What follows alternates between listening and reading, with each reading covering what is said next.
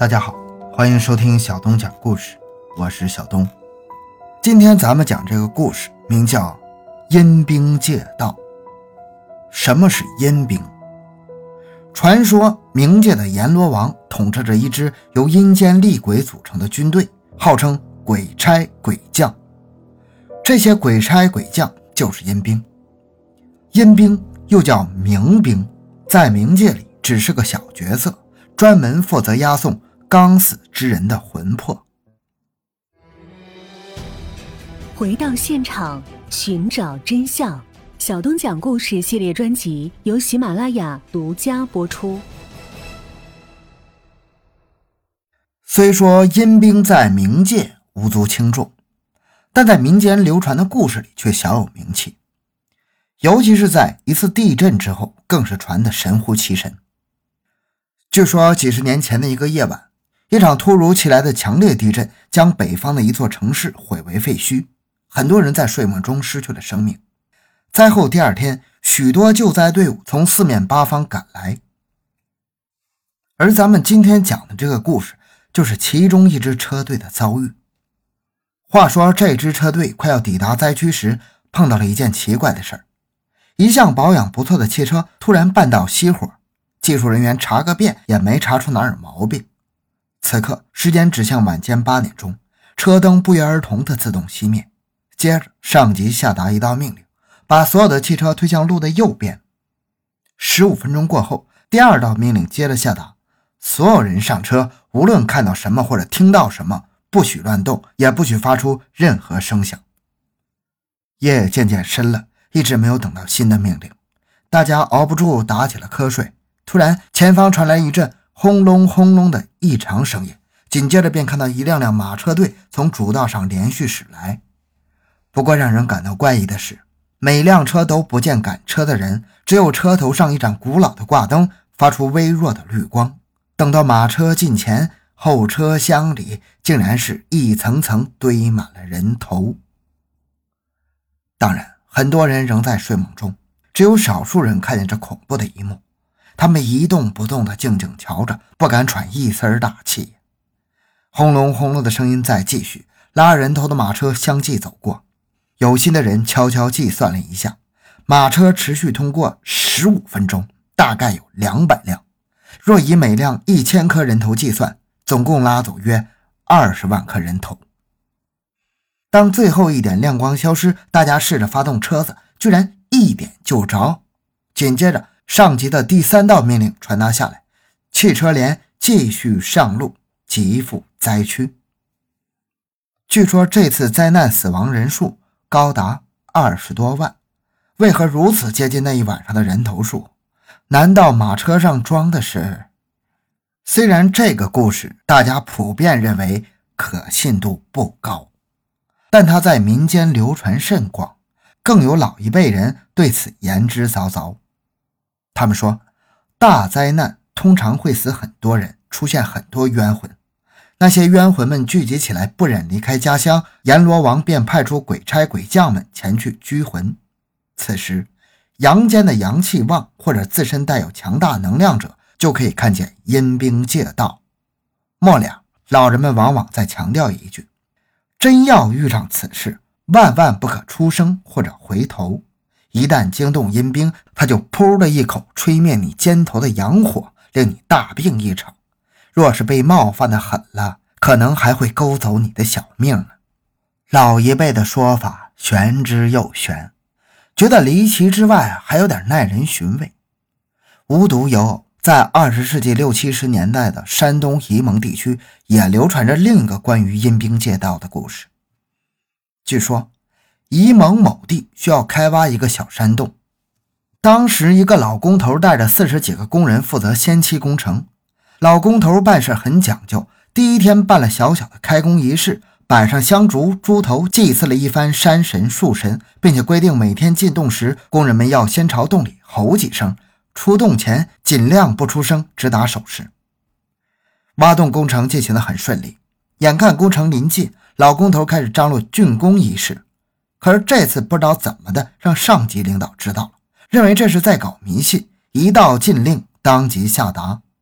谁料老工头的脖梗子更硬，说有了开工仪式，若没有竣工仪式，便是不敬神灵、不守信用，难免生出祸端呢。此话传进上级领导的耳朵里，没过几天，老工头就被押走了。临走前，他悄声嘱咐最可靠的小工头：完工前要停一天，停工的晚上，不管有啥危险，一定要多派几个人在洞里守一夜。老工头走后，上级很快派来一位监工。监工一心想着按期完工，天天催着干活。那小工头留了个心眼，完工前带着大家硬是磨蹭了一天。当天晚上，又派了五个工人在山洞里守夜。监工在清点人数时，发现少了五个人，索性亲自跑去山洞一问，问出了究竟。这可惹恼了他，干脆命令大家全部返回工地，连夜挖洞。没法子，小工头只好带着工人们继续干活。凌晨三四点时，工程完工，没出现任何异常。大家收拾完工具，说说笑笑走出洞口。领头的监工更是高兴地吹起了口哨。刚刚走上大道，一行人突然噤声，朦胧的前方出现一支队伍，正悄无声息地朝着山洞走来。众人瞬间浑身发凉啊！监工壮了壮胆子说。搞不好是同同行，走啊，碰上就打个招呼。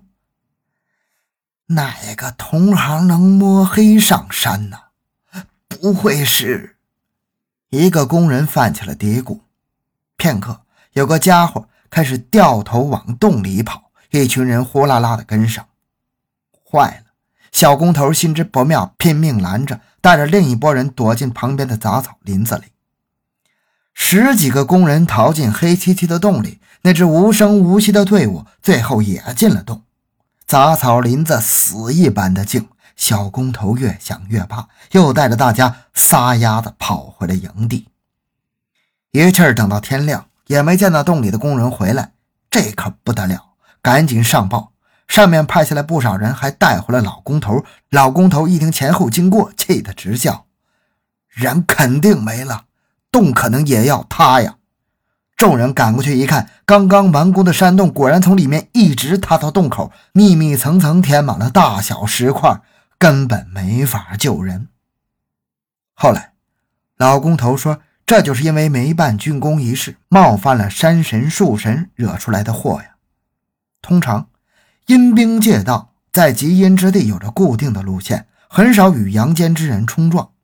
山神、树神一怒之下更改路线，调来阴兵，带走了十几个倒霉蛋。阴兵借道的故事不止这些，有人还在陕西、甘肃、云南等密林深处找到了声音证据。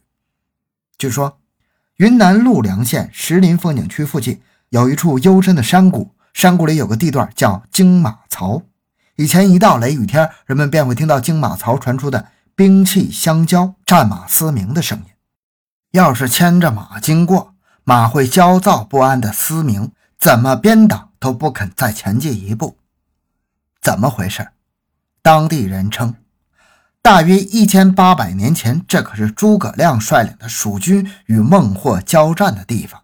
那些奇怪的声音，像极了两军将士正在进行激烈的厮杀。针对这种奇怪的现象，民间流传的一种说法是。阴兵未死之时，在阳间大多是久经沙场、征战四方的将士，他们心念未成，遗愿未了，形成了强烈的愤懑之气，与战场上浓烈血腥的杀戮之气渐渐凝结，再加上适当的天气与环境，便会萦绕不休，难以消散，牢牢固守在那个时空环境下。当然，这种地方一般都选在阳光久洒不到。人迹罕至的阴冷之地，若干年以后遇到合适的外部条件，即以声音的形式重现于世。京马槽确实比较阴冷，它的这种怪异声音真的来自一千八百年前的战场上吗？民间说法难以让人信服，不妨尝着运用现代科学理论去解释吧。可是，多位专家经过实地考证，最后也只是得出了几个似是而非的揣测性观点：一是共鸣放大的风声；二是此地岩石具有录音功能；三是谷底可能藏有一个天然洞穴；四是与当地的地形和天气有关。还没等谜底揭晓，京马槽前些年又冒出新的问题，不知何故，那种怪声已经很少能够听到了。是因为岩石的录音功能被破坏，还是附近修了一条公路，或者有其他意想不到的原因吗？大家争论不休，京马槽的谜底一直悬而未解。关于阴兵借道的各种故事，也在继续流传。好，这故事讲完了。小东的个人微信号六五七六二六六，感谢大家的收听，咱们下期再见。